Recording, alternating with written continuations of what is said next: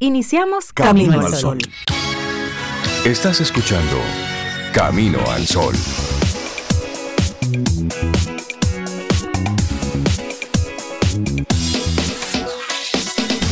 Comienza Camino al Sol. Muy buenos días y bienvenidos a Camino al Sol. Es viernes.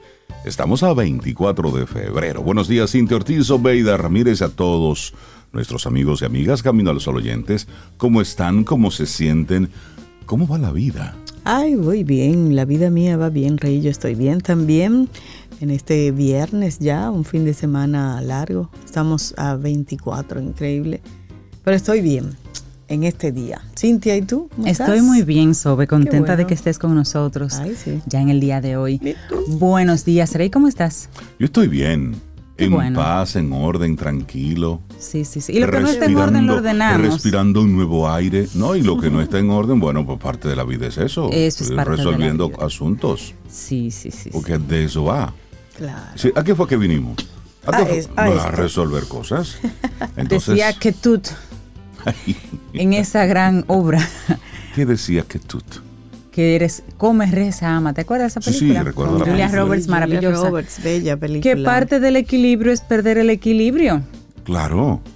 Parte del sí, no puede estar Sí, todo sí. bien porque algo anda mal entonces. Sí. En la vida hay que estar teniendo ese trabajo también de estabilizarnos, es si- de, de trabajar, ese Sí, sí, bienestar. sí, sí, hay que buscar como esa cosita, esa sazoncito, ese saborcito. Él llega solo Sí, muchas veces, tú sabes. Si no, uno puede De procurarlo, hecho, moverse. un postre, para que esté ese balance perfecto con el dulce, debe tener su pizca de sal. Así Sí, es. así Sí, es. Entonces, sí, sí. forma parte del... Esa es la clave. ¿Viste, viste? No, o sea, Me en gastronomía, en arte culinario eso está. es lo que provoca eh, tomar, beber, comer la primera bichuela con dulce del año.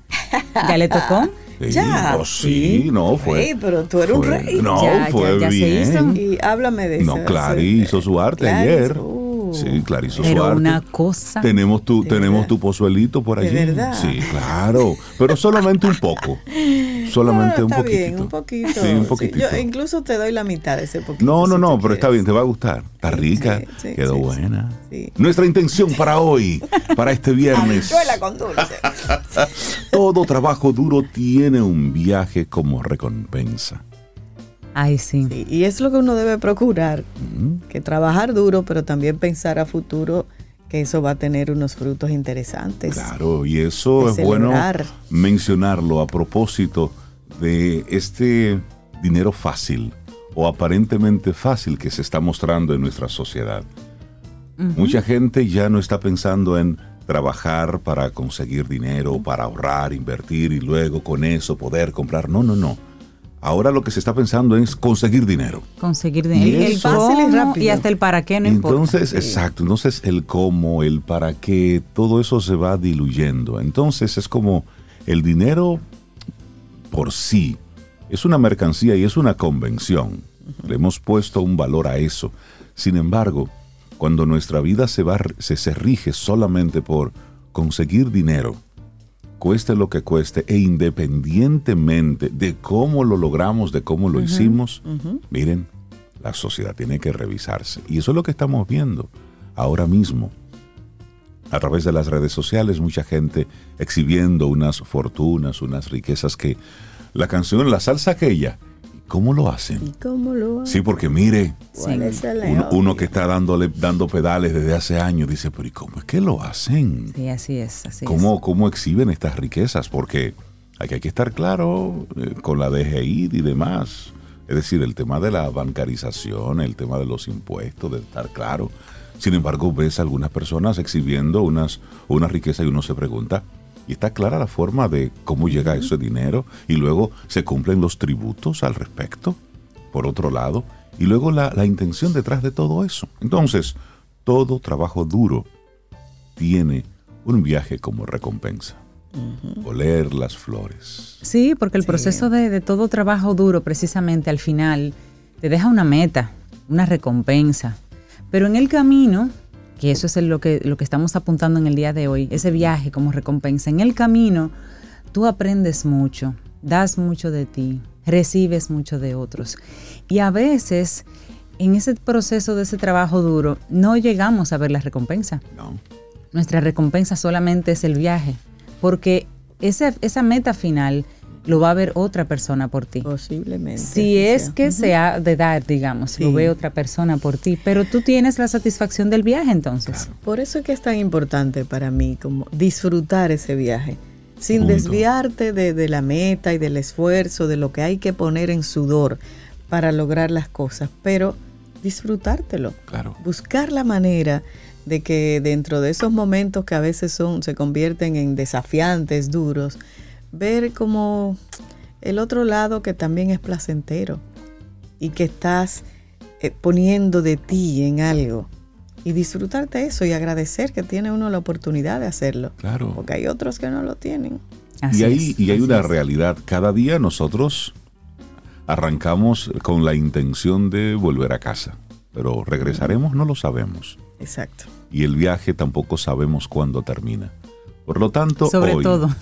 que la partecita que te toca hacer en el día de hoy, tú des lo mejor de ti. Porque, ¿y si es el último día? ¿Y si es la última vez? ¿Y si era tu última oportunidad? Sí. Entonces, este viaje, disfrútate el día de hoy. No importa a lo que a lo que vayas en este momento. Vas a tu trabajo, pues mire, póngale todas las ganas del mundo. Vas a la universidad, dale con todo. Claro. No importa lo que te toque hacer hoy. Hazlo con el corazón, hazlo con todo y disfrútate este camino, este viaje. Y esa es la intención con la que arrancamos nuestro programa Camino al Sol en este viernes 24 de febrero, último viernes del mes de febrero. Ah, sí, cierto. Ay, Último ¿verdad? viernes del mes Sí, de sí, febrero. ya. Es increíble. El, el próximo viernes ya estaremos en marzo. Todo va rápido. Ay, Esto va ay, rápido. ay. Mire, yo quiero dedicar el programa de hoy a una personita muy especial, eh, mi sobrina, nuestra sobrina y ahijada, Daniela García Infante, que está hoy llegando a su mayoría de edad allá en Estados Unidos, 21 Ay, añitos. Dios mío. Ay, yo siempre la voy a ver chiquita. Espérate, ¿cu- ¿cuál es? 21, Daniela. Daniel está cumpliendo 21 Daniela está cumpliendo 21 Que Dios me la bendiga y que me la cuide esa muchachota. Sí. Tú sabes que ella está en Estados Unidos estudiando para ser detective. Ella va a ser la detective. La Detective. García, sí. Y yo le digo, mi amor, pero, pero tú, tú vas a estar así en las calles exponiéndote y con un arma y persiguiendo. Sí, tía, sí, tía, eso a mí me gusta. Hay que perseguir el mal. Hay que perseguir Oye, el yo la veo mal. tan chiquita, tan flaquita. Ay, que- pero- Dios que me la cuide. Para detective. Detective, sí. Sí, sí, sí. Oh. Estas carreras, ¿eh? De, de- de- del- del Estos son buenos tiempos para estudiar. Ay, sí, y porque hay muchas opciones Sí, sí, sí. interesantes. Así Así es. que Daniela, Dani, querida, te mando un besote desde aquí. Un gran Te abrazo. dedicamos el programa. Te amamos mucho. Así es. Miren, y una, una buena noticia para arrancar el programa. ¿Cuál? Eh, parece que hay una colaboración en el, con el Ayuntamiento de Santo Domingo, pero también con la Fundación Propagás. Y han creado lo que titulan el Paseo de los Indios en el Parque Mirador Sur. Y eso está chévere. Sí, el Parque Mirador Sur, que es, es utilizado hermoso. para hacer ejercicios. La Avenida y de la. Salud. La Avenida de la Salud. Pero han desarrollado en una zona del Parque Mirador Sur un recorrido ecológico, cultural, histórico, educativo y de identidad. Entonces hicieron la Plaza Nacaona, que es un círculo que representa la plaza ceremonial del mundo taíno. Es un poco llevar todo esto a nuestras raíces taínas. También está ahí la gran isla Quisqueya, que es un mapa geográfico de la isla de la era del descubrimiento. Hay un área infantil literaria, eso está muy chévere. Sí. También hay esculturas del cacique Enriquillo, de Guailí también están por ahí. Hay una restauración de los murales, eso está muy bien. Uy, qué bueno. Y bueno, pues darle esa, esa felicitación a la Fundación Propagas, que siempre está preocupada por desarrollar espacios como estos y apoyar. Y eso está muy bien. Esto en colaboración con el, con el ayuntamiento. Así es que eso está chévere. bueno, Un espacio para ir con la familia, Ay, con los sí. niños.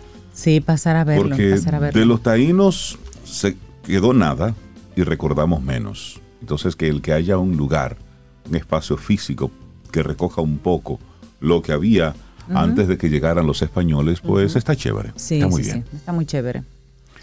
Sobe, hoy hay una canción que a lo mejor no estaba en tu playlist, pero vamos a tener que incluirla por viejita. No, pero con esa es Y que de vamos cumple. a comenzar. Ah, bueno, pues te dejo el micrófono, cuéntanos.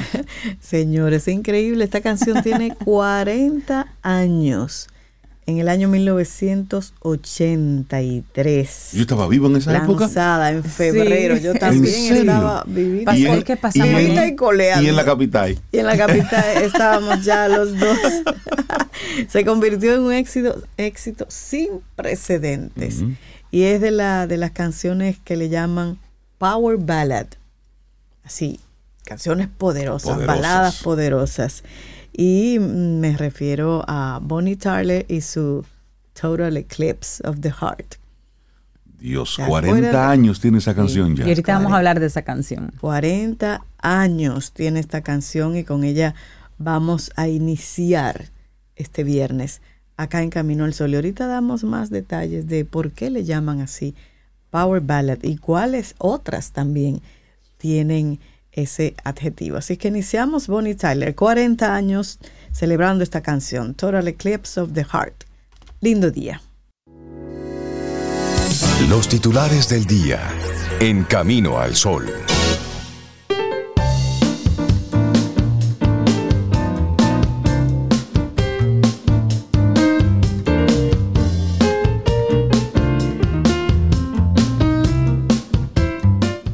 El mundo es un libro y aquellos que no viajan solo leen una página. San Agustín. Ay, ay, ay, viaje. Y lo que lo- no leen ni una. Ay. Pero no es viajar, no es viajar usted decir, voy para, busque voy un para libro las y haga un Arenas, bulto. voy para Punta Cana, no, no.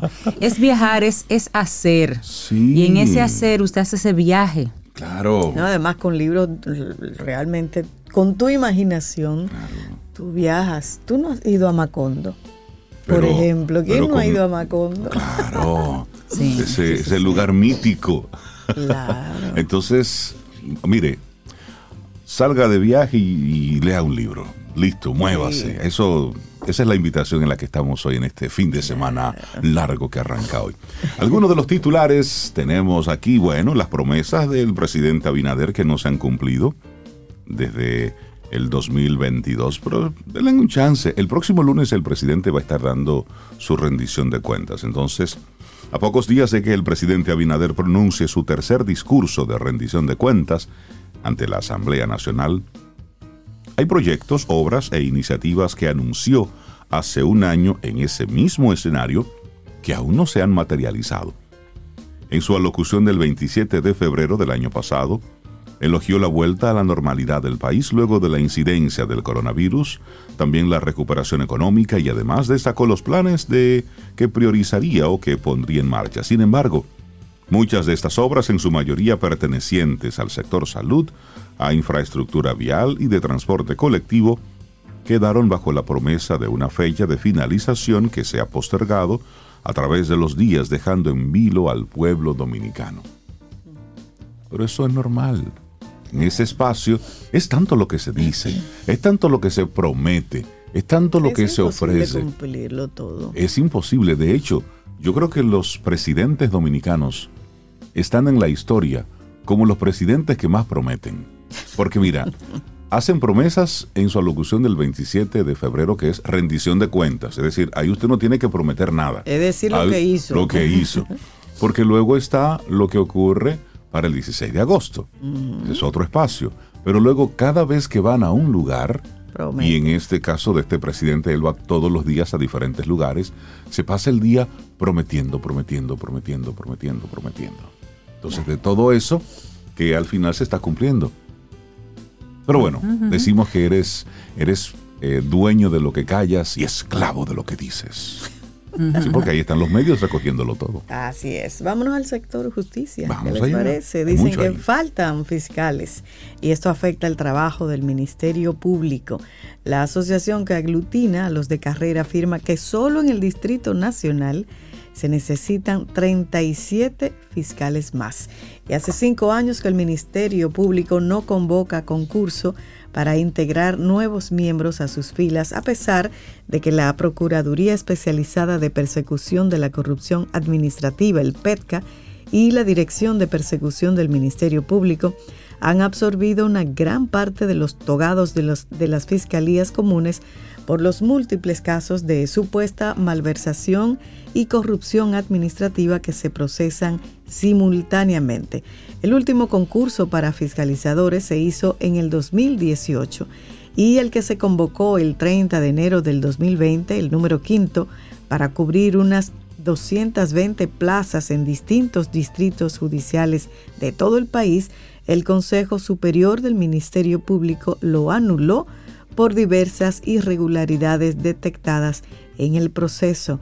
Una comunicación de prensa publicada en la página web de la Procuraduría, General el 26 de agosto del 2021 explica que el quinto concurso de oposición para aspirantes a fiscalizadores se suspendió debido a las dificultades acaecidas durante la ejecución del concurso y que imposibilitan asegurar la fiabilidad de los resultados de las pruebas académicas y la transparencia del proceso.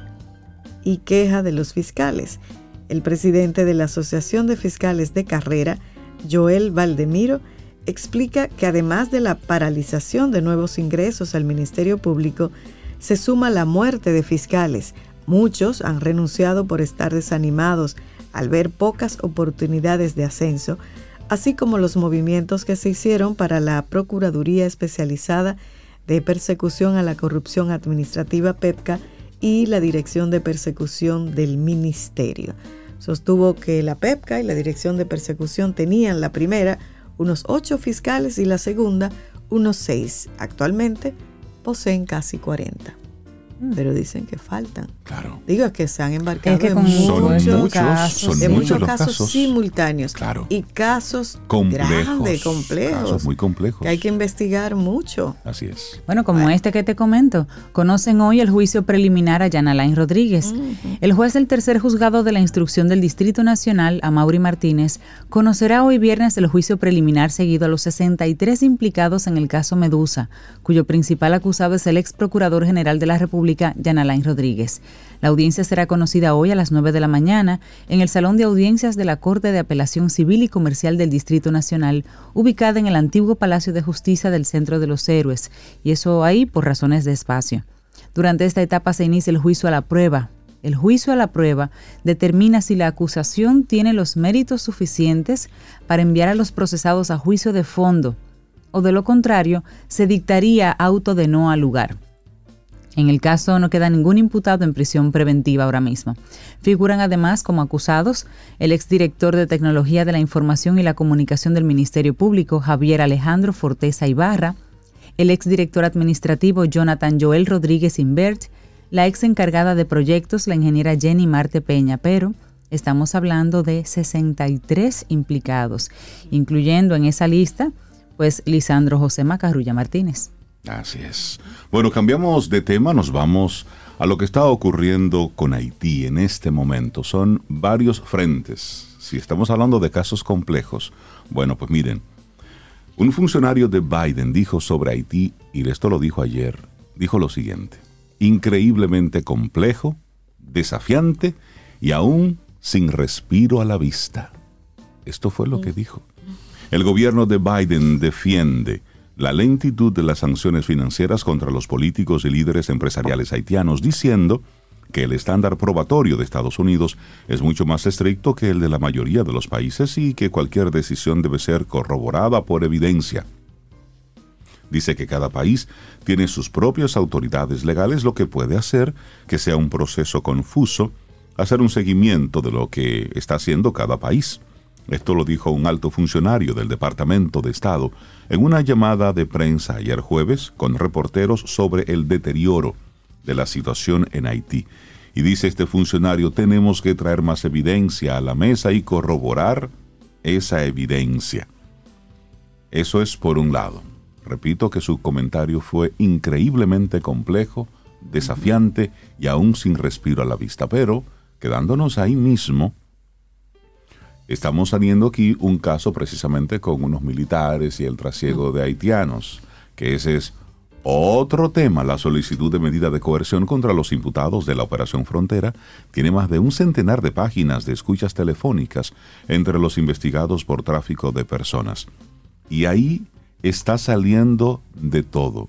Inclusive que hasta los militares le fiaban a los, a los coyotes. ¿Te No, imaginas? tú me lo pagas después. Ahí está Eso saliendo, ahí está saliendo de todo. Bueno, en el periódico Diario Libre estaban saliendo muchas de estas informaciones. Y si me quedo ahí con el tema de Haití y la frontera, bueno, pues el Ministerio de Defensa aseguró que la construcción de la verja inteligente próxima a la frontera con Haití desde sus inicios ha tomado en cuenta la mitigación del impacto ambiental en las áreas sensibles y ha contado con el acompañamiento del Ministerio de Medio Ambiente y Recursos Naturales.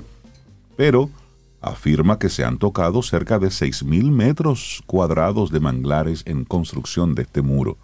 Y Medio Ambiente entonces sí levantó bandera y ayer dijo que sí, que es cierto, que se le ha puesto la mano a eso, que hay que detenerlo, que se está investigando. Y todo eso en torno a nuestro hermano país vecino ahí, Haití. Es un reto realmente. Así es. Bueno, en el plano internacional, la ONU aprueba resolución y pide el retiro ruso de Ucrania. La Asamblea General de las Naciones Unidas aprobó ayer jueves una resolución no vinculante que pide el fin de las hostilidades de Rusia en Ucrania y exige el retiro de sus fuerzas, lo que envía un mensaje contundente en la víspera del primer aniversario de la invasión. La resolución, redactada por Ucrania en consulta con sus aliados, fue aprobada con 141 votos a favor, por 7 en contra y 32 abstenciones. El ministro de Relaciones Exteriores de Ucrania, Mitro Kuleva, dijo que la votación fue una prueba más de que no solo Occidente apoya a su país. Este voto desafía el argumento de que el sur global no respalda a Ucrania, dijo Kuleva. Muchos países que representan América Latina, África y Asia votaron a favor. La Asamblea General se ha convertido en el órgano más importante de Naciones Unidas para tratar el tema de Ucrania debido a que el Consejo de Seguridad, el cual está encargado de mantener la paz y la seguridad internacional, se encuentra paralizado debido al poder de veto de Rusia. Las resoluciones de la Asamblea General, a diferencia de las del Consejo de Seguridad, no son vinculantes, pero sirven como un barómetro, de la opinión pública. Y los siete países que votaron en contra fueron Bielorrusia, Nicaragua, Rusia, Siria, Corea del Norte, Eritrea y Mali, la cual ha desarrollado estrechos vínculos militares con Rusia. Eritrea que no suena en nada y ahí sale. Ahí sale. Bueno, señores, Guatemala, ¿recuerdan el caso de los dominicanos que estaban pasando por Guatemala para llegar a Estados Unidos de manera Ajá. ilegal? Desde hace dos semanas ya las autoridades migratorias de Guatemala están exigiendo una visa. La visa tipo B a los dominicanos que deseen ingresar a esa nación. Claro. La medida había sido anunciada por el Instituto Guatemalteco de Migración a finales de enero y esto debido al incremento en el flujo de dominicanos que utilizaban ese territorio centroamericano como un puente para llegar irregularmente a Estados Unidos. Ya lo habíamos mencionado en varias ocasiones, ya formalmente tomaron una medida al respecto. Se comunicó eh, a través de una fuente de la Dirección General de Migración en las Américas y se ha producido una reducción en el flujo de pasajeros desde República Dominicana hacia ese destino precisamente por este requerimiento. Desde el Aeropuerto Internacional de las Américas, al menos cuatro aerolíneas realizan operaciones de vuelos regulares y especiales hacia ese país.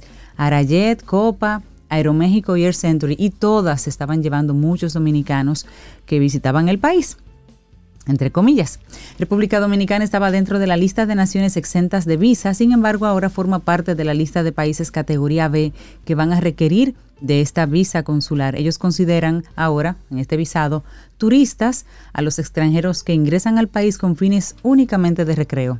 A pasear, a conocer, por ejemplo, la ciudad es que eso es- antigua es que eso en Guatemala, que es hermoso. Eso es un turista Eso es un turista. Claro. y la categoría de visitante al extranjero que igualmente ingresa, pero con fines científicos, culturales, deportivos Claro. o académicos. Es que si no ponemos el control nosotros aquí, deben ponerlo Lo ponen por allá. Claro. Así Bueno, ya cerramos este momento de informaciones con las tormentas invernales que sembraron más caos en Estados Unidos ayer jueves. Terrible. cerrando gran parte de Portland después de que la ciudad experimentó su segundo día más nevado en la historia y paralizando los viajes desde partes de la costa del Pacífico hasta las llanuras del norte.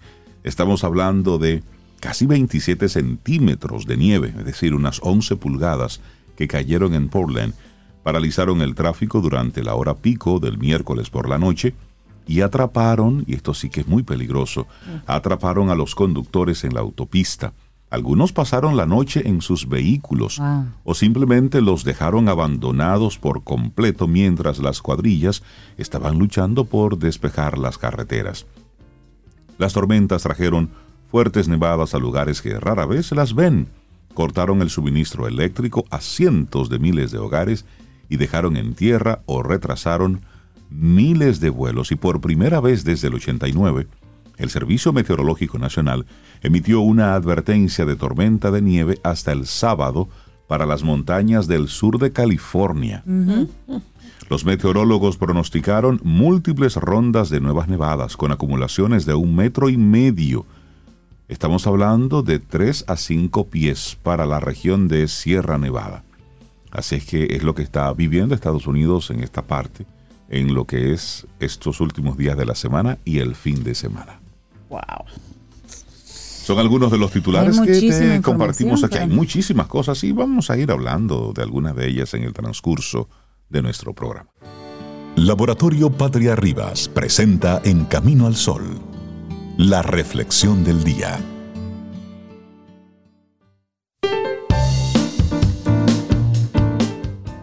Si buscas resultados distintos, no hagas siempre lo mismo. Albert Einstein. Por supuesto, parece lógico, ¿no? Pero hay que recordarnos eso, ¿tú sabías? Claro. Porque nosotros tendemos a, a decirnos, ahora sí. Y con el ahora sí, Nos fotocopiamos el error otra Sí. vez. Ahora sí. Bueno, nuestra, nuestra reflexión en esta mañana, bueno, pues va por los viajes. Hoy que estamos hablando de, de ese trabajo duro y la recompensa es ese viaje. Hablemos de, de viajes transformadores. Seis claves que definen esos viajes que nos transforman la vida. Ay, me gusta, me gusta eso. Y miren, solos o en compañía, en verano o en otoño, con 20 años o con 65, no importa. Los viajes transformadores son un ejercicio de libertad, de descubrimiento y de autoconocimiento. Y no, no hablamos de las clásicas escapadas o trayectos milimétricamente programados con un operador turístico que contratamos para nuestras vacaciones. Este tipo de viajes tienen un componente filosófico, psicológico y trascendental que es mucho más profundo y enriquecedor. Ejemplo de estas vivencias lo tenemos en la figura de Aida Pfizer, esta acomodada hija de comerciantes austríaca fue educada por un padre que le insistía en la necesidad de conquistar sus sueños. Desafortunadamente su progenitor falleció cuando ella tenía nueve años, siendo inmediatamente obligada a convertirse en una sumisa dama de la época. Terminó casada con un hombre 24 años mayor que ella y no fue hasta que sus hijos fueron adultos cuando por fin decidió dar un cambio a su existencia. Se fue a Trieste y descubrió el mar por primera vez. Wow. Ese fue su viaje transformador. Y Aida Pfeiffer abandonó la vida de ama de casa que conocía y viajó por todo el mundo, convirtiéndose en escritora de viajes y en la primera mujer europea en recorrer la isla de Borneo. A veces basta con poner distancia de todo lo que nos es cotidiano para descubrir que debemos hacer un cambio profundo en nuestra existencia. Y ella lo hizo en su vida avanzada. Sí. Pero ¿cuáles son los componentes de los viajes transformadores? Si tuviéramos que encontrar un origen antropológico y filosófico a los viajes transformadores, podríamos recurrir a un libro, un libro de Joseph Campbell que se llama El viaje del héroe, del año 1990. En este trabajo se describen las etapas por las que pasa el viajero que parte de su mundo ordinario al sentir la llamada de la aventura y que finalmente trasciende a lo desconocido para obtener la recompensa de la que hablamos. Así es, y no, no nos equivocamos al decir que este tipo de viajes ha sido siempre ese santo grial anhelado por millones de personas a lo largo de la historia, aunque en realidad no se ansía lograr ningún tesoro o recompensa porque la auténtica gratificación es el propio viaje y ese conjunto de experiencias capaces de cambiarnos, despertar nuestra autoconciencia y añadir mayor sentido a la vida. El viaje con sentido y con propósito transformador es aquel que nos sitúa en un escenario lo bastante desconocido como para reencontrarnos con nosotros mismos.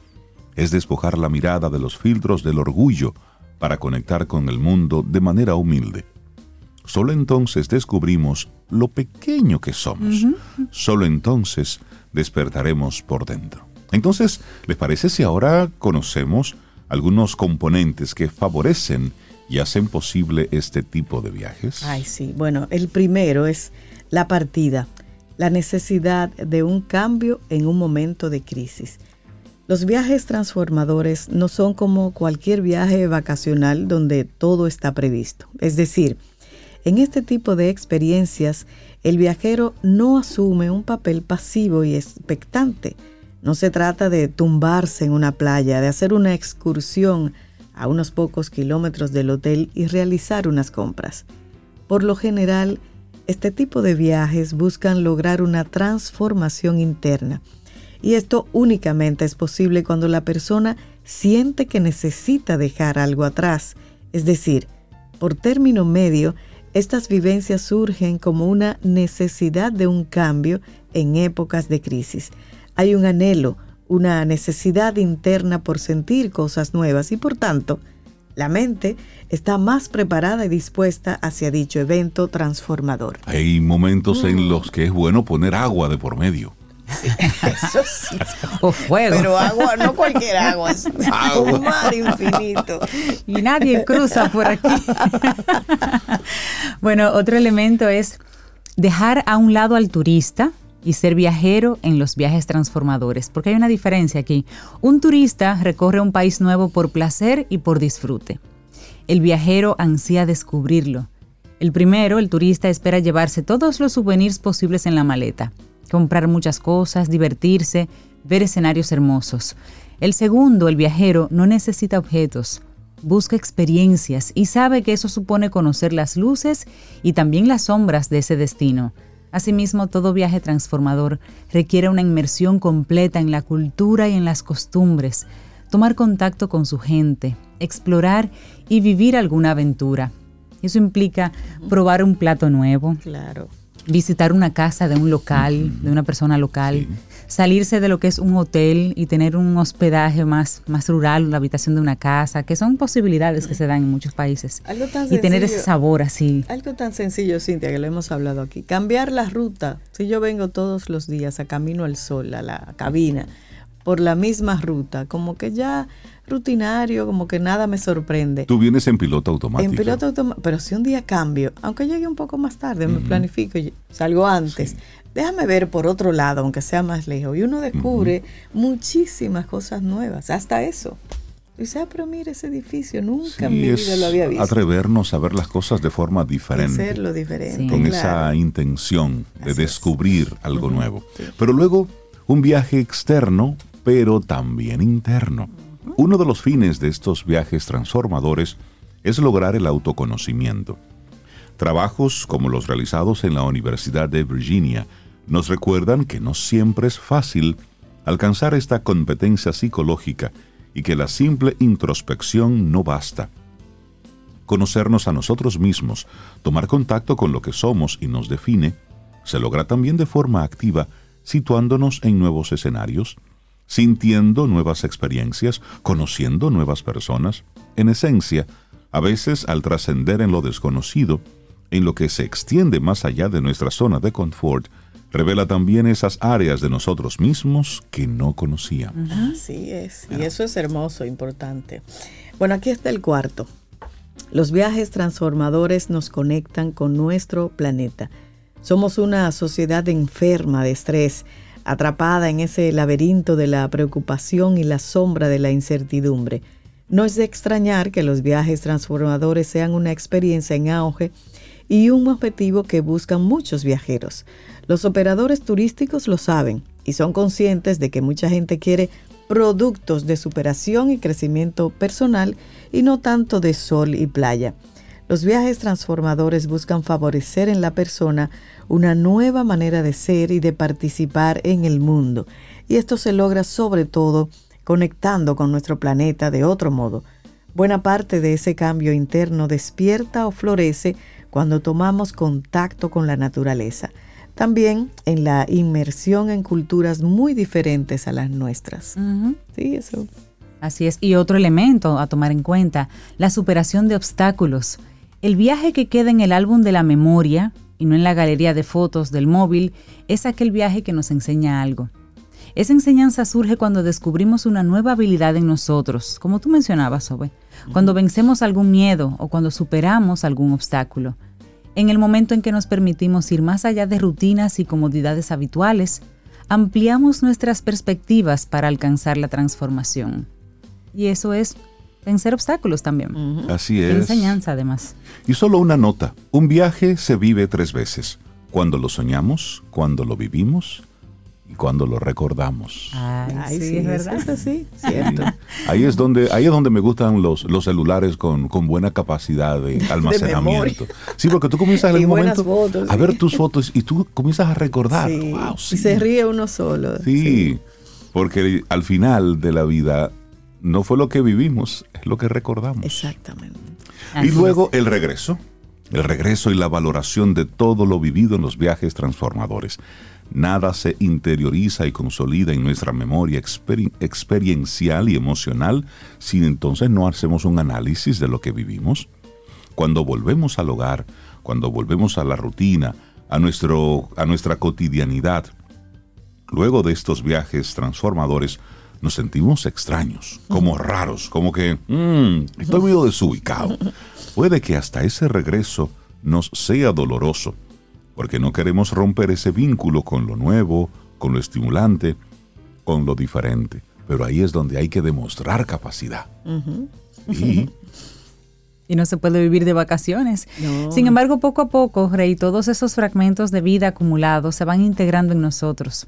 Hallan su lugar para enriquecernos, para generar nuevas perspectivas, para despertar necesidades y reflexiones.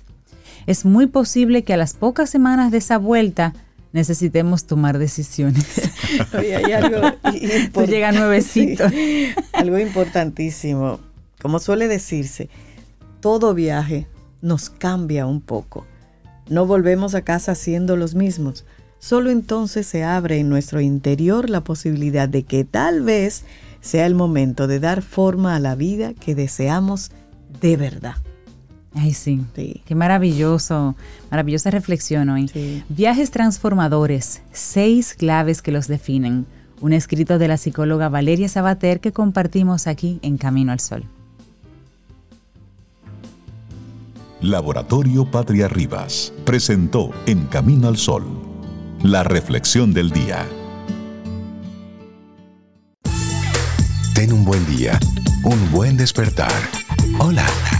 Esto es Camino al Sol. Camino al Sol.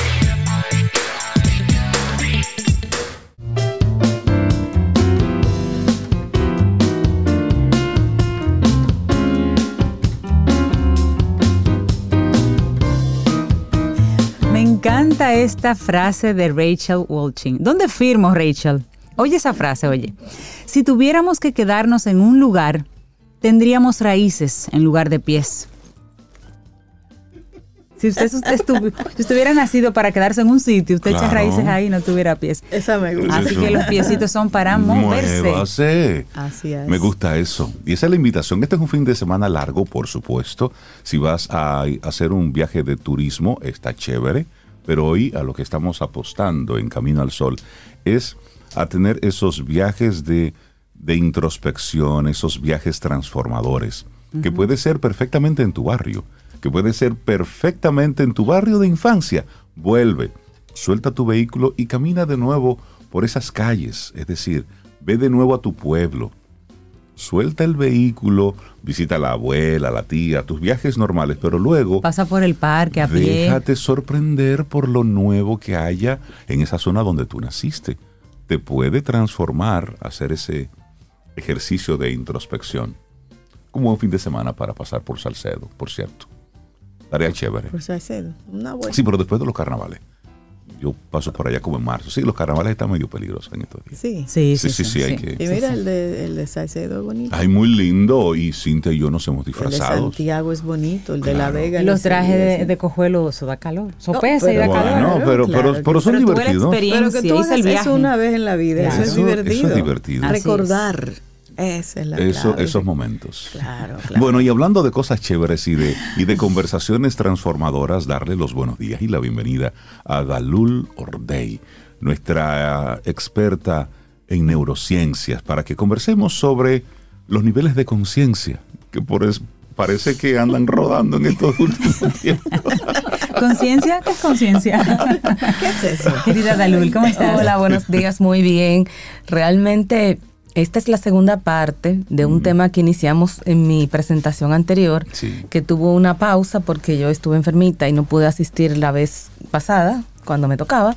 Así que vamos a retomar el tema que Claro. estábamos hablando un poco sobre cómo el ser humano va adquiriendo esa capacidad de poder ver más allá de lo, de lo obvio y poder empezar un proceso de desarrollo y crecimiento personal Sí. y a la vez de enriquecimiento del colectivo con el que se vincula, ¿no? Entonces, en ese momento, esa primera semana, estuvimos hablando de que hay un nivel basiquísimo de conciencia que se llama precisamente el primer nivel o el nivel básico o animal porque es bastante instintivo, es muy primario y es, Es un básico. nivel que, que no respeta normas, que solamente se, se rige por la propia necesidad. Es como un niño pequeñito convertido en adulto sin haber cambiado la manera de conseguir las cosas. perfecto. ¿sí? Entonces, ese nivel de conciencia básico, pues es característico también pues de eh, personas que, eh, como mencionaba ahorita, no tienen esa capacidad de poder adecuarse, asumir y vivir dentro de las normas y los parámetros del entorno en el que se desenvuelve. Luego viene un segundo nivel de conciencia, que ese sí voy a abundar porque el otro lo estuvimos viendo el otro día, y es el que se llama el nivel de masas. Este es un poquito menos atrasado que el anterior, pero, pero implica el tema de que mi comportamiento, mis acciones, mis decisiones, mi conducta vienen normado por lo que quiere el grupo, la masa. Entonces ahí ese, viene ese pensamiento social, ese pensamiento de grupo. Exactamente. Pensamiento de pandilla. de pandilla. Ahí entra que tienen poco discernimiento, eh, hacen lo que otros hacen sin pensar. De hecho, muchas de las cosas que suceden y que se convierten en tragedias es precisamente porque estamos en una masa donde pasó algo y yo no me detengo a ver qué pasó, sino que le doy para allá y si hay que dar golpe, yo doy golpe Sin saber si por sin saber por qué. Y si estamos tirando botella, yo tiro botella y tú dices, Exacto. pero, pero vamos. Pero ¿qué está pasando ¿Qué está aquí? pasando aquí? Vamos a. Y el tema es que ahí hay un tema importante de necesidad de aceptación y de, y de, y de familiaridad con un grupo. Y entonces Es decir, yo necesito sentirme, que formo que formo parte, de. Y el tema es que cuando hay esa masa, la masa no piensa individualmente, sino que hay un pensamiento donde no se razona, donde no hay un objetivo claro, que es más que estar en el grupo. Y entonces ahí entra el tema de que la persona no conoce su valor porque no tiene una identidad. Su identidad se diluye con la de, con la, de la masa. Sí. Y entonces, pues yo hago lo que el otro hace, compro lo que tengo que comprar y busco lo que tengo que buscar para ser parte de, actúo eh, como, como, como se espera que yo actúe si formo parte de este grupo. Y entonces, eso es peligroso. Eso es peligroso porque hay un tema de mm, diferencia entre el nivel de madurez, entre la etapa de vida en que vive la persona, pero además en las consecuencias de sus acciones. Porque como no lo mido, como no lo pienso, como simplemente actúo, entonces muchas veces esas personas tienden a caer o a cometer situaciones que perjudican su futuro, su estabilidad y su desarrollo como ser humano. Entonces, eh, el tema es poder hacer un alto y hacer ese alto implica el poder separarme de ese de, ese, de esa masa y entender que hay un, un- elemento de individualidad que no necesariamente va en la misma línea que esa masa. Y hay un tema interesante y es que mucha gente co- confunde el tema de la masa con la colectividad y son cosas muy diferentes.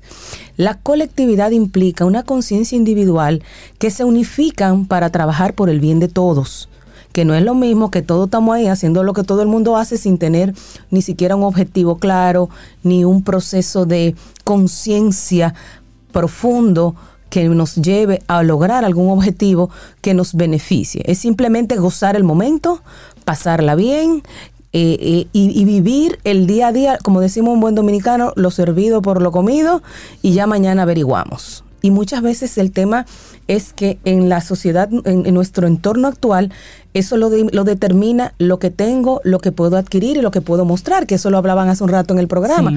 Cómo yo puedo exhibir. Y a veces esa exhibición viene detrás de una serie de acciones, a veces no muy buenas o a partir de una serie de líos, deudas y situaciones que acaban terminando con, con- con la estabilidad emocional, económica y con el bolsillo de cualquiera. Salud, pero esa ruta, esa ruta no tendría mucho em, que ver ahí la, la educación precisamente a la que están expuestas estas personas, porque me parece que ese nivel primario, eh, a ese nivel primario es en el que llegamos todos. Aquí llegamos Claro. cero kilómetros. Claro. A nivel primario. Luego, cuando comenzamos a encontrar y a pensar en la, en la, en la identificación, es que nos vamos metiendo en esos grupitos porque necesitamos conectar con algo que se parezca a nosotros y luego desarrollamos entonces la individualidad. Y, y ahí viene el tema. Pero hay que educarnos. Claro, y ahí viene el tema de cuáles son los modelos que yo estoy mirando. Porque si yo estoy mirando que yo lo que estoy comiendo es arroz blanco con huevo, pero mami tiene pestaña potiza, extensiones que cuestan yo no sé cuánto, que cuestan lo que cuesta una compra del supermercado, ropa nueva, pinta nueva. Entonces tú dices, espérate, aquí hay algo que no está funcionando, aquí hay algo que no me cuadra. Entonces se va internalizando un patrón de conciencia, un patrón de forma de ser, de vivir y de ver las cosas que no es el adecuado. Entonces, para ¿qué, qué debe pasar para que nosotros pasemos de ese nivel de conciencia de masas y básico a un tercer nivel de conciencia que tiene que ver con ese nivel aspiracional? Y ahí entra un elemento muy importante. Uno, la educación. Y segundo, ¿a quién yo puedo mirar? ¿Con quién yo me relaciono que me diga, espérate, pero hay otra cosa que no es solo esto? Hay otros otros aspectos, hay otras formas, hay otros objetivos, hay otros niveles de vida, de logro, de accionar que son posibles porque ese está al lado mío y lo está haciendo. Entonces ahí entra ese tema de poder ver más allá de lo que tengo frente, de lo que me implica una gratificación inmediata y ese y esa necesidad imperiosa de estar en, sino de ser. Y ahí entonces empieza ese despertar distinto de decir, pero espérate, yo no necesariamente tengo que hacer esto, o mira cómo fulano, o mira a doña Mengana, o entonces es importantísimo también ahí el, el quién y el hacia dónde estoy mirando. Totalmente. Porque si mi modelo es el que anda exhibiendo cadena, dinero, carro, o anda con qué sé yo cuántas Ese es mujeres. referente. Entonces, es- si ese es mi referente, entonces yo voy a querer buscar ese patrón. Y ese patrón tiene unas maneras muy específicas de cómo llegar a él. Totalmente. Ahora, si yo miro hacia otro lado, y ahí entra el tema, aprender y tener la capacidad de poder mirar hacia otro lado y de valorar adecuadamente esa mirada para poder entonces decir, espérate, pero hacer ese, ese- esa introspección de decir, pero ¿y ¿para dónde es que yo voy? ¿Y qué yo estoy haciendo? Claro. ¿Y, y cómo puedo salir de aquí si es que me interesa salir? Porque ahí entonces empieza la presión de que, Claro. mira, este privando en, en más papita que el papa y ya tú no quieres salir con uno porque te cree más que, más que si yo qué. Sí. Entonces entra la presión del grupo porque se va. Un, un- un elemento Miembro. que forma parte de, de- de que, que de alguna manera tiene un rol dentro de esa masa. Estamos hablando con Dalul Ordey hoy, niveles de conciencia. Esta es la segunda parte del tema, de la forma como muy bien lo, lo aborda Dalul. Hemos hablado de varios conceptos. Hemos hablado un poco de la parte educativa, un poco también del- de lo que es primario, instintivo, y también hemos hablado de la necesidad de sentirnos parte de un grupo. En toda familia, si cada uno de nosotros hace un ejercicio rápido. Hay uno que es como la oveja negra, el, es la persona El- que el es... rosca izquierda. el- exactamente, el que siempre va contrario a. Y por lo general sufre del, del rechazo, sufre del cuestionamiento y o del juicio constante de todos los miembros de la familia, por las razones que sean. Que no lo entienden. Exacto. Evidentemente esa persona se atrevió a hacer algo diferente. Así es. Cuando esto lo llevamos a los niveles de conciencia, tal muy como tú muy bien lo dices, ¿dónde entra ese punto de yo actuar con mi nivel de conciencia de acuerdo a mi formación, a mi educación, sin yo perder esa identidad de que aunque no piense como tú, aunque yo no actúe como tú, yo sí formo parte de este núcleo. Mira, ahí hay un juego de doble vía, porque no es solamente lo que yo puedo hacer, es también el nivel de conciencia que tiene el otro para aceptar que no todos vamos por el mismo camino. Entonces, en esta familia todos somos abogados. No, yo no quiero ser abogado, yo quiero ser músico, o yo quiero ser diseñadora, o yo quiero ser médico, por decir cualquier cosa. Entonces, ahí entra también un proceso de, de, de poder, de que el otro también debe ver más allá de que la verdad no es mi verdad solamente, sino que también hay otras verdades que pueden ser válidas y que pueden, que pueden funcionar. Y ahí entra entonces ese, ese sistema de, de, de ida y vuelta. Es decir, yo no solamente voy a hacer y voy a pensar diferente, sino que yo te voy a argumentar lógicamente y con, con mis razones por qué yo decido ir por A y no ir por B. Y por qué yo quiero ser otra cosa de lo que no son los fulanos. Porque ese es otro tema también que va muy, muy de la mano, ¿no? Ese tema de tradición tan fuerte que al final, de alguna manera, es un tipo de masa distinta. Sí. Exacto. Porque, Claro. porque no puedo salir de ese entorno. Aunque tiene otro nivel, aunque tiene otra forma, de alguna manera tiene esa parte de, de, de, de- de cerrazón para que todos nos mantengamos. Y si alguien sale de la ecuación, entonces de alguna Estoy manera se traiciona claro. o desequilibra el sistema. Entonces, así como yo te... O sea, tenemos que hacerlo de doble vía. Yo voy a hacer y vamos a negociar, porque hay términos medios para todo. A lo mejor yo no me voy a ir a vivir fuera y voy a... Pero, pero vamos a negociar. A lo mejor yo me voy a estudiar y vuelvo los fines de semana.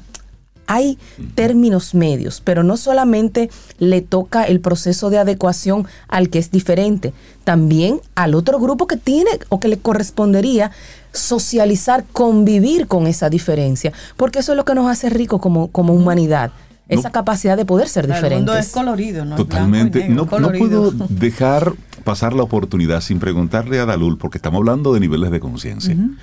Hace algunos meses, semanas, tuvimos en República Dominicana el caso Mantequilla.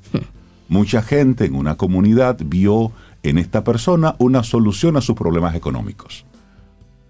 Todos vimos lo que sucedió al final.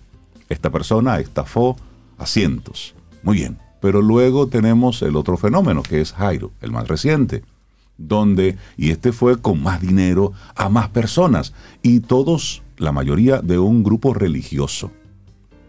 Entonces, hablando de niveles de conciencia, si yo estoy viendo lo que ocurrió en el caso Mantequilla, y luego estoy viendo que me están ofreciendo algo más o menos similar, ¿cómo es que no se me activa ese tema de conciencia y me enciende ese bombillito de... De la duda, De la por duda lo de... menos.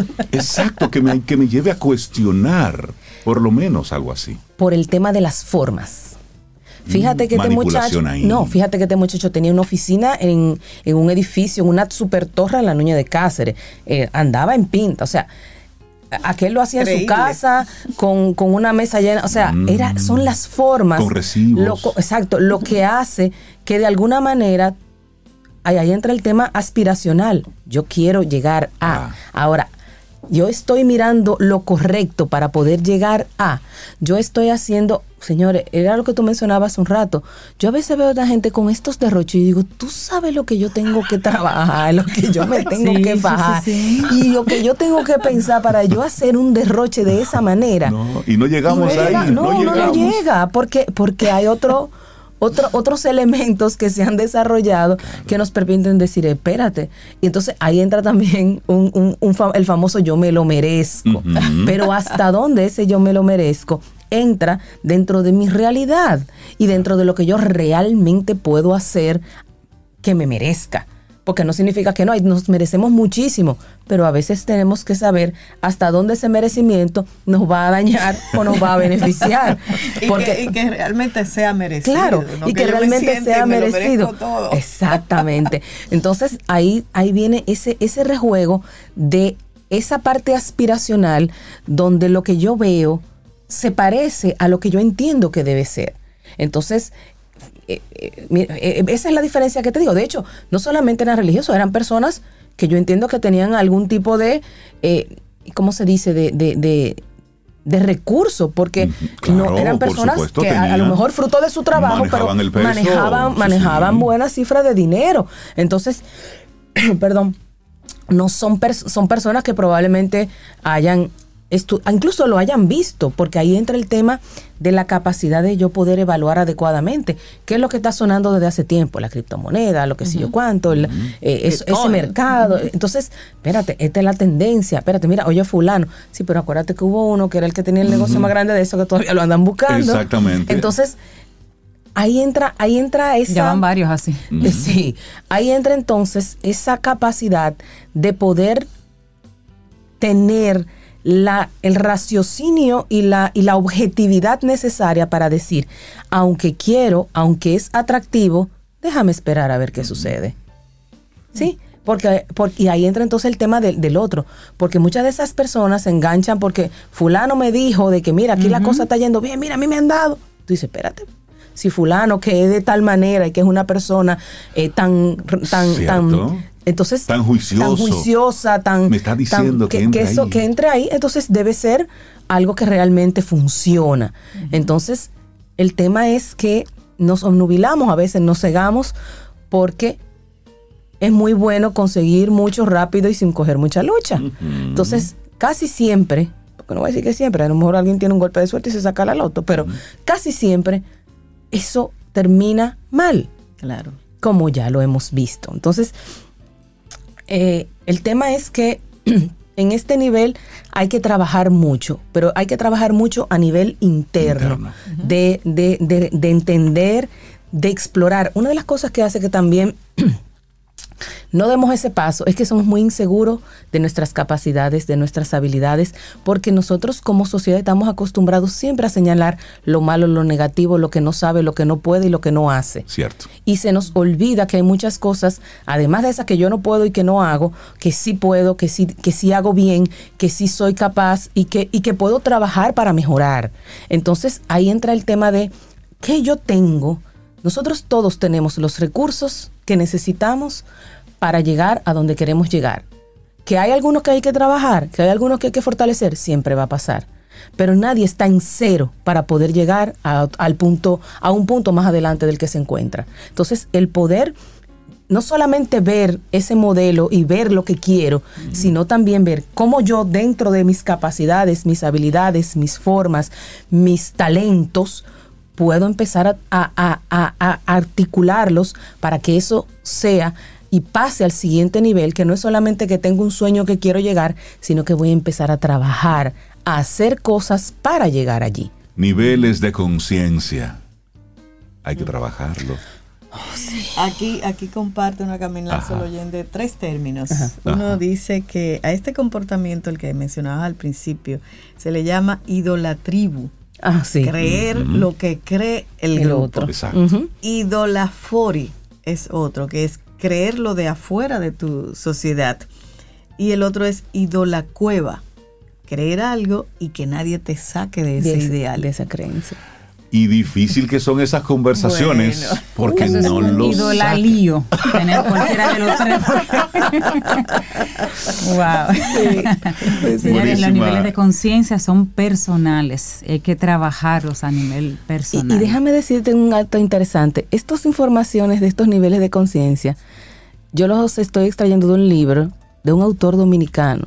O sea, de una persona que lo vive y que lo aquí en el patio y ha podido hacer. No estamos hablando de que eso lo dice Steve Jobs o que lo dijo sabrá Dios. No, no, no, no. Un, un dominicano, una persona que vive aquí, que ha pasado y que tiene que coger los mismos tapones que nosotros tomamos en la calle, que se encuentra con los mismos delivery que le van a llevar un pedazo del carro, con todo lo que usted y yo estamos viviendo y, que, y que hemos y que ha podido entonces poder eh, transitar ese camino y compartirlo para que para que otros puedan decir wow eh, qué voy a hacer y cómo lo puedo hacer entonces eh, entender que todos podemos y que todos tenemos las herramientas para hacerlo lo único que tenemos que descubrirlas y trabajar en ellas Elevar nuestro nivel de conciencia. Eso es. Eh, a eso es que nosotros Bien, desde. Camino al Sol estamos apostando. Y el nivel de conciencia se eleva ¿cómo? A través de la educación, la formación, a través de viajes transformadores, a través de la introspección. Así podemos elevar el nivel de conciencia en nuestro país. Dalú Lordey, muchísimas gracias. La gente que quiera conectar contigo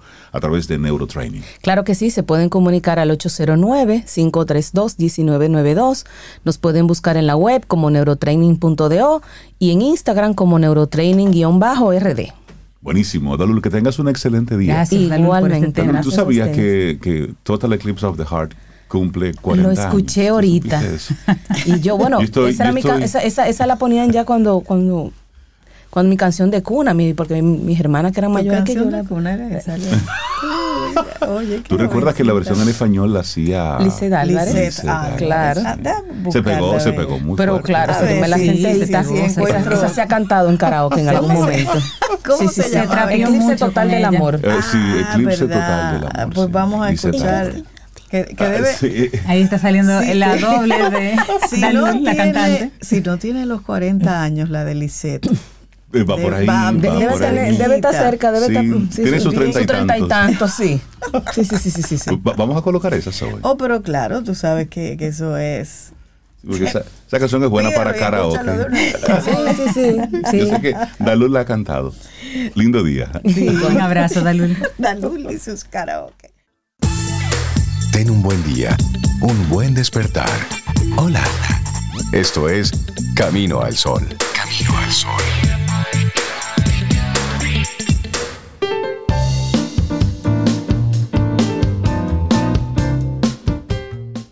Caminante no hay camino, se hace camino al andar. Antonio Machado. Seguimos avanzando en este Camino al Sol. Gracias por conectar con nosotros a través de caminoalsol.do. Esa es nuestra página web. También salimos a través de la FM en estación 97.7 FM. Y nosotros estamos... Ajá, dígame usted. Usted va a decir Te algo. quiero dígame. mandar un gran saludo a la Ajá. comunidad que nos escucha por caminoalsol.do desde Sí. México.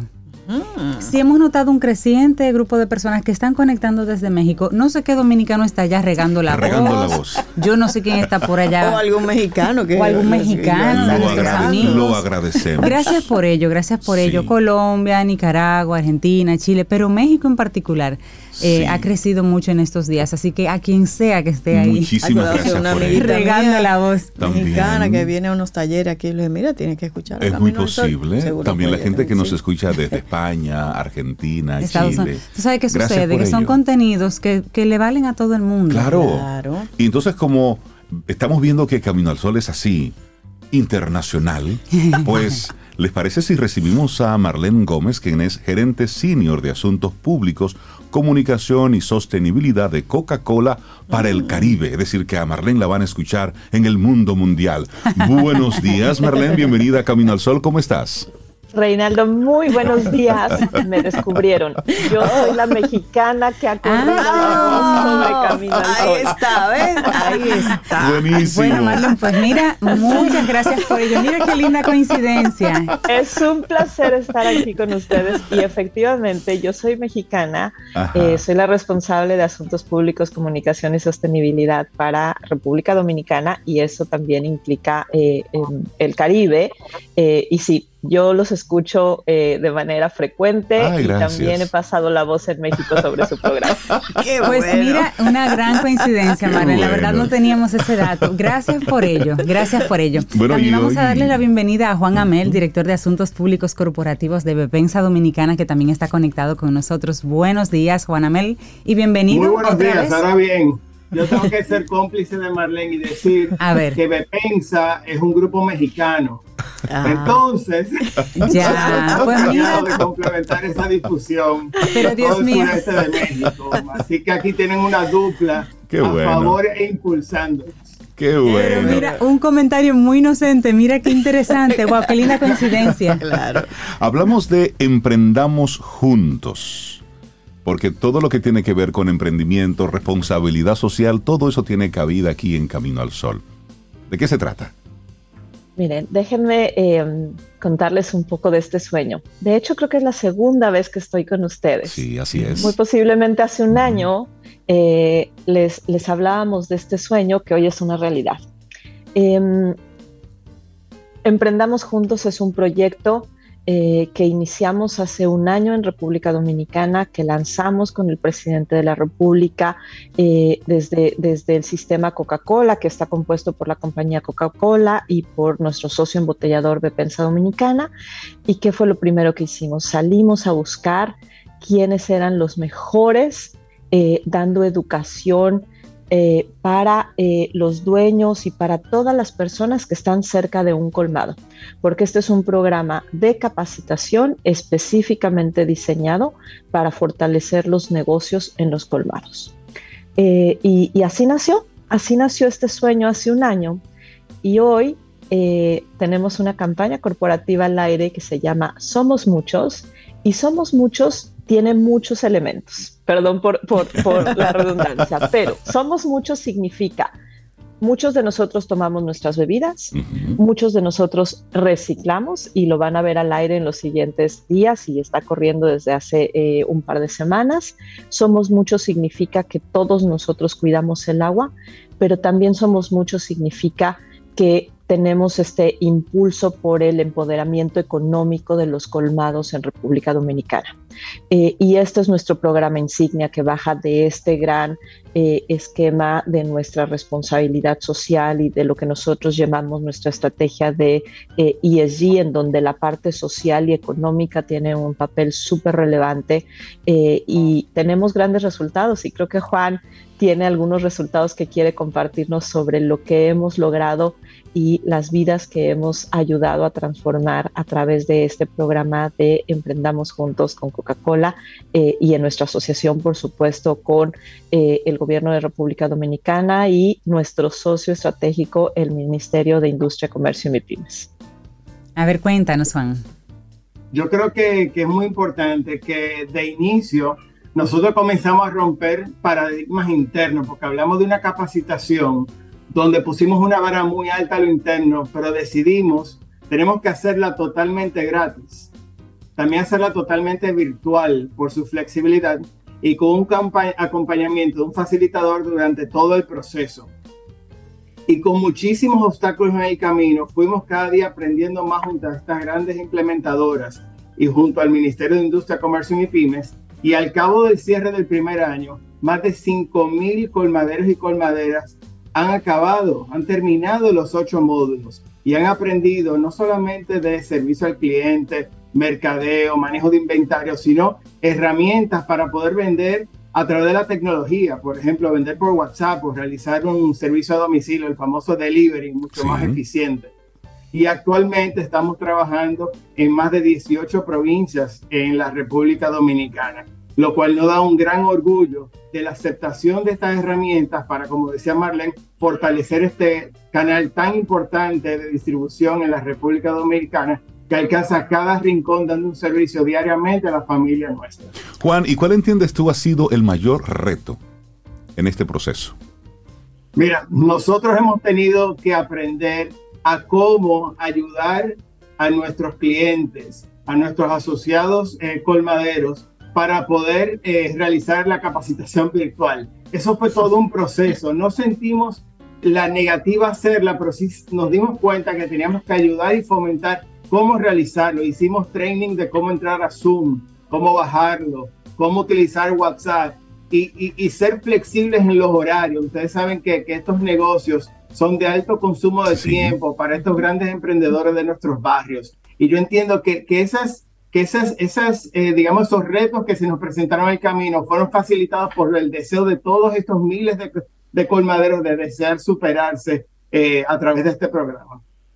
Cinco mil personas es un gran eh, impacto. ¿Cómo ustedes pudieron organizar o, digamos, elegir con cuáles colmaderos trabajar? Porque sabemos que en nuestro país hay muchos Hay más, muchos, sí. pero eso ya es una gran población. ¿Cómo ustedes eligen em, Mira, con quiénes deja- van a trabajar? eh, déjame responder esa pregunta y, y aquí es em, súper importante decir que este programa está abierto a todos los colmados que hay en República Dominicana. En realidad nosotros no estamos eligiendo, nosotros estamos invitando a todos los colmados del país a que se sumen a esta capacitación. Nuestro objetivo inicial y la meta inicial que nos marcamos fue llegar a 10 mil eh, colmados o personas vinculadas al colmado que se capacitaran.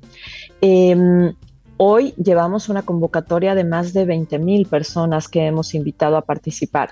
Cuando Juan habla de los 5 mil eh, que ya se graduaron, significa que todos ellos completaron eh, todos los ciclo, módulos, los módulos. llegaron hasta el final y hoy tienen un certificado de graduación que está expedido por el sistema Coca-Cola, por el Ministerio de Industria y Comercio, por ADOPEM, INTEC y la Pucamaima eh, y Junior Achievement, que son las instituciones implementadoras. Y la semana pasada, no, perdóname, hace 10 días, tuvimos un gran evento de graduación con el presidente de la República y con altos eh, ejecutivos del, del sistema y, y- y todos ellos, hubo una gran convocatoria de colmaderos que fueron a recibir su certificado y que ustedes si vieran las caras y, Claro. y el orgullo que sentían cuando tenían a su familiar junto, cuando tenían a su hija, a su papá y podían recibir este Es que es certificado. muy de posible, Marlene, que haya fue sido... inimaginable. Claro, es que me imagino que en algunos casos habrá sido su primer certificado. Claro, de su- estudios. Exactamente, porque muchos sabemos de, de ese emprendimiento que va Informal. surgiendo de Claro. manera informal. Por puro talento. Marlene, Juan, ¿cómo ya invitaron 20 mil? Pero si yo estoy como colmadera dentro de esos 20 mil, ¿cómo accedo a los cursos? ¿Cómo digo, bueno, me interesa, me inscribo? ¿Hay algún Yo creo que la, la primera forma de transmitir de manera muy sencilla es que las etiquetas de todas nuestras botellas tienen nuestro teléfono de servicio al cliente y al consumidor. Y automáticamente pueden llamar, es una llamada gratis desde Santo Domingo o desde el interior del país. Y con muchísimo gusto tomamos los datos para poderlos registrar e incluirlos en una próxima eh, inicio de, de capacitación. Como mencionaba Marlene, esto está abierto para todo el sector detallista colmado del país. Eh, no tenemos eh, ninguna, ninguna limitación ahora mismo con ese objetivo inicial que entendemos que por el interés que ha despertado, eso, eso, eso es el principio de lo que continuará durante este 2023. Me, gustaría aprovechar que tenemos a, Marlene con nosotros y ella trabaja para Coca-Cola en el área del Caribe. Para que ella nos comente cuáles son esos elementos diferenciadores de la forma en cómo se maneja el negocio de los colmados en República Dominicana, comparándolo con las demás zonas de la región. ¿Qué tú puedes identificar así como diferente, único y que lo haga realmente algo muy, muy particular? Yo te diría son dos elementos, o tal vez eh, sí, dos elementos los que hemos descubierto que, que hacen de República Dominicana un mercado único. Yo no solamente trabajo en el Caribe, sino también soy parte de toda Latinoamérica y hoy, por ejemplo, estoy en Atlanta, donde he venido a hablar con mis colegas de todo el mundo. Eh, y, y hay dos cosas que yo destacaría. Uno es el delivery. Ok. El delivery es algo muy único de República Dominicana que eh, es algo que nosotros creemos que debería de fortalecerse tanto en atención al público como en la persona que entrega el producto. Una cosa que no les dijo Juan, pero que nos llena de orgullo es que hemos entregado como premios a algunos de nuestros eh, colmadores, eh, de, de nuestros colmaderos graduados eh, motores eléctricos que les va a ayudar a fortalecer este sí. delivery. Entonces yo diría, ese es el primer diferenciador que nosotros encontramos. Pero cuando empezamos a trabajar de cerca, y te digo de cerca porque Juan y yo hemos estado muchas veces en el colmado, también nos damos cuenta del nivel de calidez que hay en el colmado dominicano, de cómo este colmado, que es una tienda de conveniencia o es un, Sí. es un lugar a donde vas a, a comprar un producto, por las tardes se vuelve un lugar social eh, y en algún momento salen las fichas de dominó y entonces empezamos a jugar dominó en el colmado. Y, entonces se vuelve un espacio comunitario y social de gran trascendencia. Por eso nosotros creemos que la capacitación a estos lugares también va a generar un desarrollo económico y social y un interés por el emprendimiento aún mayor, no solo en la persona que atiende el colmado, sino en toda la comunidad y en el barrio donde se desarrolla. Arlen, pero tengo la curiosidad, em, esos dos elementos que encontraron, los encuentran cuando ya están trabajando con los colmaderos. Entonces es una muy linda sorpresa que encuentran en, el campo cuando ya están ahí. Pero entonces, ¿qué los motiva si no tenían ese conocimiento esa calidez y esa unicidad que tienen los deliveries aquí, ¿qué los motiva en primera instancia a hacer este proceso por los colmaderos dominicanos? Eh, mira, para nosotros eh, el colmado es son nuestros socios estratégicos. La mayor parte de nuestros productos o una gran cantidad de nuestros productos se venden en el colmado. Sabemos que durante la pandemia sufrieron mucho y cuando nosotros entendimos cuál era la mejor forma de hacer una contribución real y de largo plazo en República Dominicana post pandemia, nosotros sabíamos que iba a ser dentro del esquema de los colmados. Eh, no teníamos claro al inicio cuál era el mejor. Eh, la mejor forma de aproximarnos y por eso tenemos cuatro implementadoras con diferentes perfiles, por eso iniciamos con eh, capacitaciones virtuales para entender si esa era la mejor forma. Ellos tienen cinco o seis horarios que pueden elegir. Y otra cosa que descubrimos y que déjenme eh, eh, subrayarla aquí porque fue bien interesante, sobre todo cuando yo llegué a este rol hace dos años, me dijeron que en República Dominicana el colmado era un negocio de hombres. En mi país, en México, el 70% de los colmados están en manos de mujeres. Eh, y, yo me quedé con esa impresión. Entonces el diseño, pues eh, empezamos a definir también algunos módulos que tienen que ver con empoderamiento femenino y con, con todos estos elementos que sabemos que son tan importantes. En nuestra experiencia y en las capacitaciones que hemos hecho, hemos descubierto que casi el 50% de las personas que se gradúan de nuestros cursos son mujeres. Así es que con mucho orgullo puedo decir que hoy eh, sabemos que hay muchas mujeres involucradas en el negocio de los colmados y nuestro proyecto está dirigido a hombres, mujeres, jóvenes, emprendedores, todos aquellos que quieran tener un mejor desempeño económico a través de los colmados y de ser nuestros socios. Te digo algo, Marlene, mi abuela tenía un colmado. Creo que, el más importante del, pueblo. Que mi pueblo se llama Purpería. Es un colmado. y mi abuela estuvo al mando de, ese, de su purpería hasta pasados los 80 años. Es decir, ella se mantuvo activa hasta el último momento en el que se podía mover. Estaba ahí y era muy reconocida allá en el pueblo, Doña Consuelo. Y cerraba su pulpería. sí, sí, a las 6 de la mañana estaba mamá abriendo su pulpería. Y mis recuerdos de infancia era precisamente trabajando con ella ahí en la pulpería. Es decir, mis vacaciones eran apoyándola. Por eso, qué bueno que tú destacas ese, esa importancia de la mujer dentro de este, de este tipo de, de negocios, porque no es de ahora. No, no, no. Yo creo que Doña Consuelo era una de esas primeras emprendedoras eh, dominicanas y seguramente te enseñó mucho con ese ejemplo de disciplina, de estar siempre en el negocio. Y, y lo que nosotros venimos a hacer es a fortalecer los conocimientos que hay en el colmado, pero como tú dices, ¿qué le podemos enseñar? ¿Qué le hubiéramos podido enseñar a Doña Consuelo? Seguramente fortalecer ciertas, eh, eh, ciertas áreas, pero el mayor, la mayor experiencia la tienen, la tienen nuestros, nuestros colmaderos dominicanos. Qué, buena conversación. Que, traes, el tema de Doña Consuelo. Marlene, las personas que, nos escuchan pudieran tener la, la interrogante de si este es un programa que tiene tiempo limitado, es un programa que vino para quedarse de la mano de Coca-Cola y Pepensa. ¿Este programa cómo va a funcionar en, en, en el tiempo? Pan, ¿quieres complementarme en esta parte?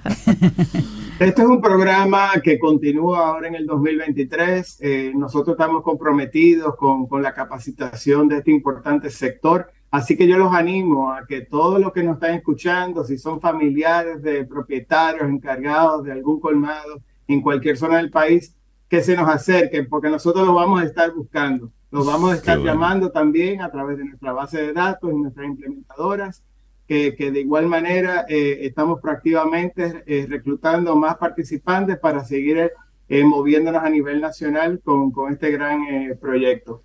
Y qué Sí, bueno, me porque gustaría comentar que, que nos sentimos muy orgullosos del proyecto y eh, por dos puntos muy específicos. De primero, que en diciembre del 2022 la iniciativa fue reconocida como una práctica prometedora por el PNUD y, y el CONEP por su alto impacto en materia social, económica y también medioambiental, porque eso es parte del currículum que estamos incluyendo en la capacitación así como impactar directamente cinco objetivos de desarrollo sostenible con, la, con vista a la Agenda 2030. Y finalmente, que dentro del mundo de Coca-Cola en Latinoamérica, el año pasado, eh, la semana pasada hubo un foro donde República Dominicana tuvo la oportunidad de presentar como una buena práctica la implementación de Emprendamos juntos con Coca-Cola en el mercado dominicano. Esos son dos orgullos que tiene este programa y que nos comprometen mucho más con este canal y con nuestro país. Buenísimo, darle las Excelente. gracias a Marlene Gómez, gerente senior de Asuntos Públicos, Comunicación y Sostenibilidad de Coca-Cola para el Caribe, y de Juan Amel, director de Asuntos Públicos Corporativos de Bepensa Dominicana. Gracias, felicitarles por, por Emprendamos Juntos. Nuestro país necesita mucho de, de formación, de acompañamiento, y qué bueno cuando desde el sector privado pues surge esta iniciativa y se conecta con el sector público precisamente para hacerla posible. Muchísimas gracias y siempre bienvenidos aquí a Camino al Sol. Un abrazo. Muchas gracias. Marlene. Gracias, Gracias a a ustedes ambos. y Camino al Sol con una Coca-Cola bien fría, retornable, siempre será un mucho mejor Camino al Sol. Gracias. sí. Un abrazo. Un gran Gracias. abrazo. Feliz día. Gracias. Feliz día. Igual. Gracias.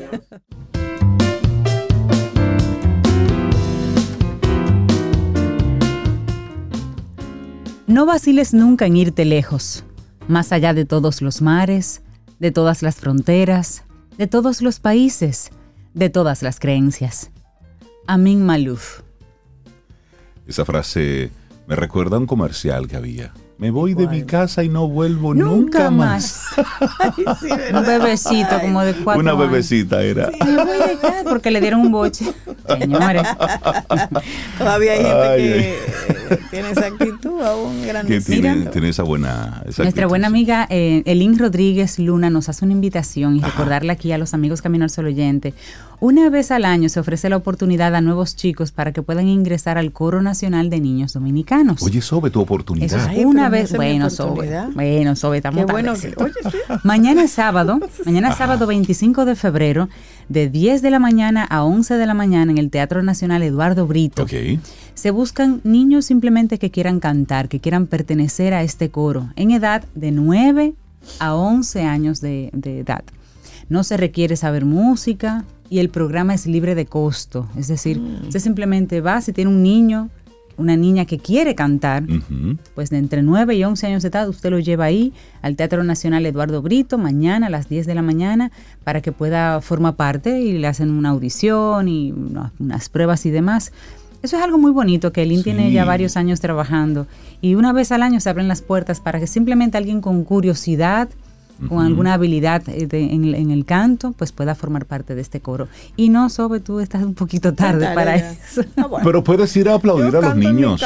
Puedes ir a aplaudir a los También. niños. Tiene que ser muy lindo ese proceso ahí. Claro, y además que esa, esa es una buena edad para tú estar involucrado en ese tipo de, de eventos. Pero yo voy a Porque realmente buscar. se, Tú- se tú trabaja mucho en la Yo llegué a Sí, yo estuve en varios coros. En Yo la no. escuela, en la universidad. Yo hacía coro. Pero yo yo no- estaba en los coros y hacía coro también. Yo hacía las dos cosas. Yo le dije a Rey, después que vi una película de una, de una pareja de esposos mayores, Ajá. que después que se jubilaron, ellos dos se apuntaron en un coro Ajá. que también hacía tours por, por el condado. Y yo le decía, Rey, pero eso es una buena forma, porque mira, después que no tengamos oficio, nos subimos en una guaguita y cantamos allí, cantamos allí. Ah, yo hice eso. Eso está y nos sirve, y nos sirve de paseo. Sobe es Ah, yo- nuestra artista profesional Yo aquí. hice eso, giras. Giras. Giras. Con coros y Yo estaba en, en el grupo Hoguera, estabas tú. Bueno, yo Sí. fui de las fundadoras Ah, del perdón, grupo perdón. algún Para- para los que no lo estudiante sabían. de AP que está- todavía existe ese Sí. grupo. Y Bueno, pues, recuerdo, ¿tú sabes dónde se le puso nombre a ese grupo? ¿Dónde? en la ceniza que estaba atrás de Apec. No puede ser. Porque era un grupo de amigos. El coro Ajá. había, estaba en el coro de Apec. Ustedes estaban haciendo coro y terminaron Exacto. haciendo un coro. El, el coro, por alguna razón, se, se, se, se diluyó Ajá. y entonces quedamos un grupo. ¿Y qué vamos a hacer? Porque lo sab- eso era ensayo, Ok. y tú sabes. Pues vamos a formar un grupo. Y formamos ese grupo. ¿Y ahora cómo le vamos a llamar? Y como todos éramos amigos, empezó una de, bueno, que la amistad, que el calor humano, que tú Ajá. sabes, todas esas palabras que van surgiendo. Y ella dijo, ya, hoguera, Hoguera. porque eso es lo que daba. Y así se quedó. Pues Sí, ustedes en grupo esa, Hoguera de APEC. pues en esa época ya ustedes estaban haciendo fitness social. Ajá. Sí, eso es un Ah, concepto. yo he hecho mucho fitness social, me suena, me suena. Es Dale a ver. si un verdad. concepto que de acuerdo a una investigación que ya luego estaremos profundizando un poquitito más, bueno, pues es parte de, de la clave para una buena vida. Es decir, Ah. tener relaciones eh, sociales sanas y sobre todo que sean duraderas.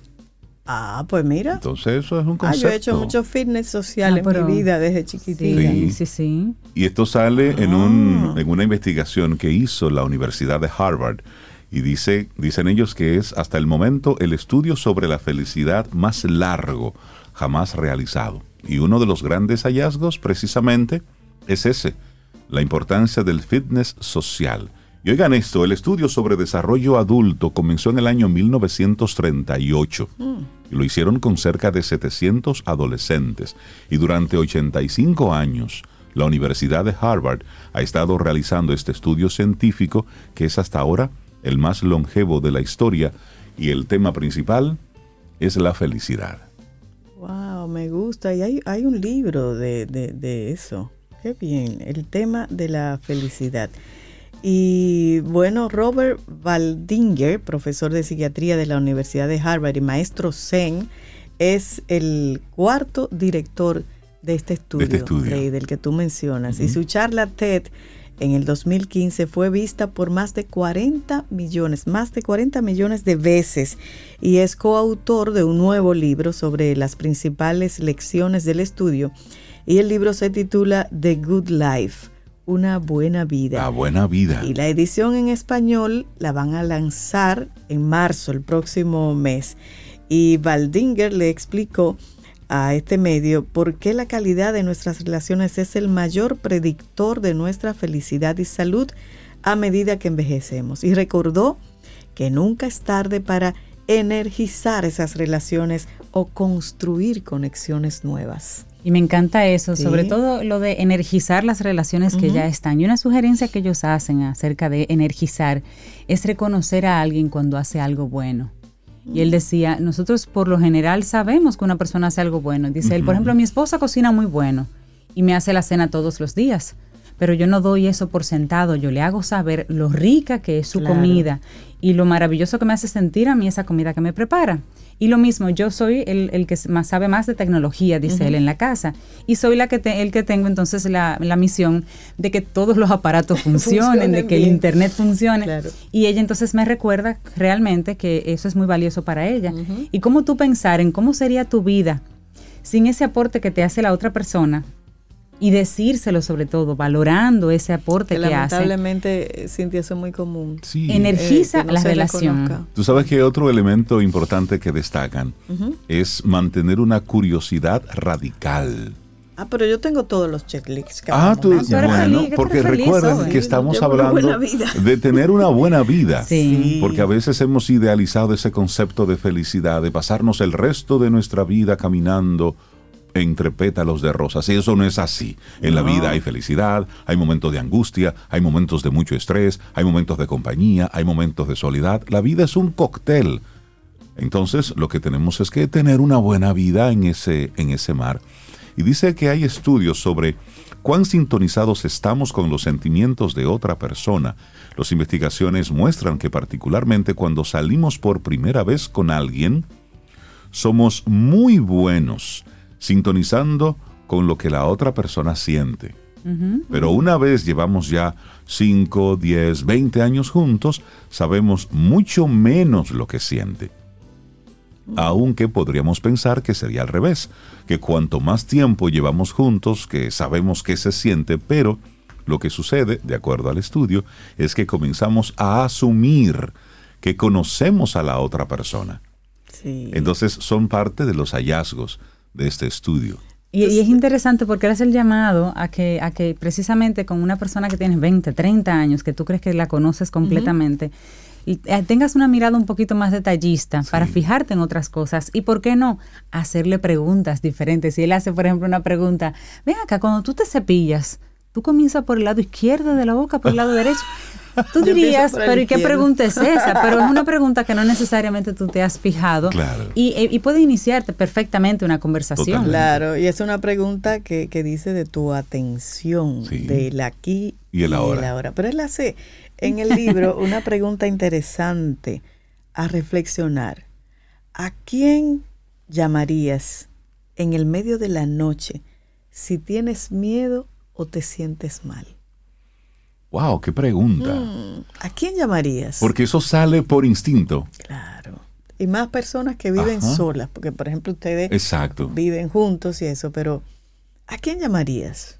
Que Qué- los dos se pongan malitos. ¿A quién llamarían? ¿A quién llamaríamos? Eso, eso Óyeme, es interesante. Eh, ojo, esto es hablando sobre la, sobre la buena vida. La buena vida. Que sale como resultado No. de este estudio sobre la felicidad. Vamos a seguir compartiendo la próxima semana sobre, sobre estos temas porque son muchas informaciones que salen, eh, salen reflejadas aquí y en marzo se va a publicar ya sí la versión en español de todo esto.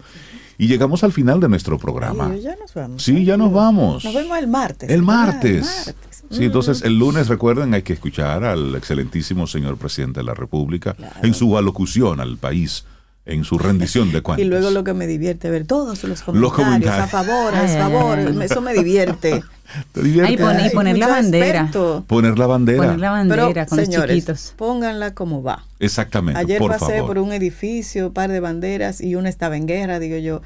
Eso en la escuela no le, no le Mm, enseñaron no, no, no. cómo se pone la bandera. Sí. Acuérdense que el azul Claro. es el que va del lado izquierdo. Exactamente. Eh, por Arriba cierto, a la izquierda. ya que tú lo mencionas eh, en los uniformes que estaban promocionando hace algunos días. Ajá, eh, ¿de este, Del el- equipo de Sí, del béisbol. equipo de béisbol. ¿La tenían en guerra? Sí, y estaban justificando que el rojo eh, de la guerra No, y no, no, vamos a eso- ganar. no, No, no, no, La, no hay bande- justificación. la bandera nuestra es La como bandera va. es una y es como Eso va. no es un producto. Exactamente. Se dieron cuenta después los Es muy posible. Quisieron luego buscarle un discurso. Sí. Y- pero y, no. y- y por cierto, la música que utilizaron por, para nada.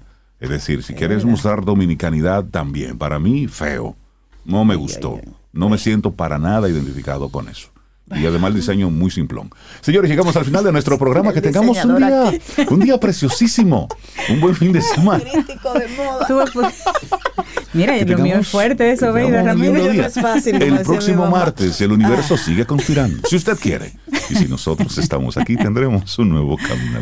Ay, mi Y esto, esto sí me identifica Ok. y esto sí tiene sabor colorido dominicano. Francis Santana, esa voz maravillosa nuestra, Caña Brava. Mm, claro. Eso es bueno. Claro. ¿Y por qué tú me miras así? Y así nos vamos Ah, hasta que el te provoco. martes. Ahí, dale. Dale ahí. Tú te provoco ahí, tú sabes Dale que ahí. tú, tú, tú, tú ¿Dónde está? yo- ah, ahí está. Ay, Eso. Tú ves. Oye, esa tambora también bien. toca. Sí. Señores, lindo fin de semana. lindo día. y esperamos que hayas disfrutado del contenido del día de hoy. Recuerda nuestras vías para mantenernos en contacto. Hola arroba caminoalsol.do. Visita nuestra web y amplía más de nuestro contenido. Caminoalsol.do Hasta una próxima edición. y pásala bien.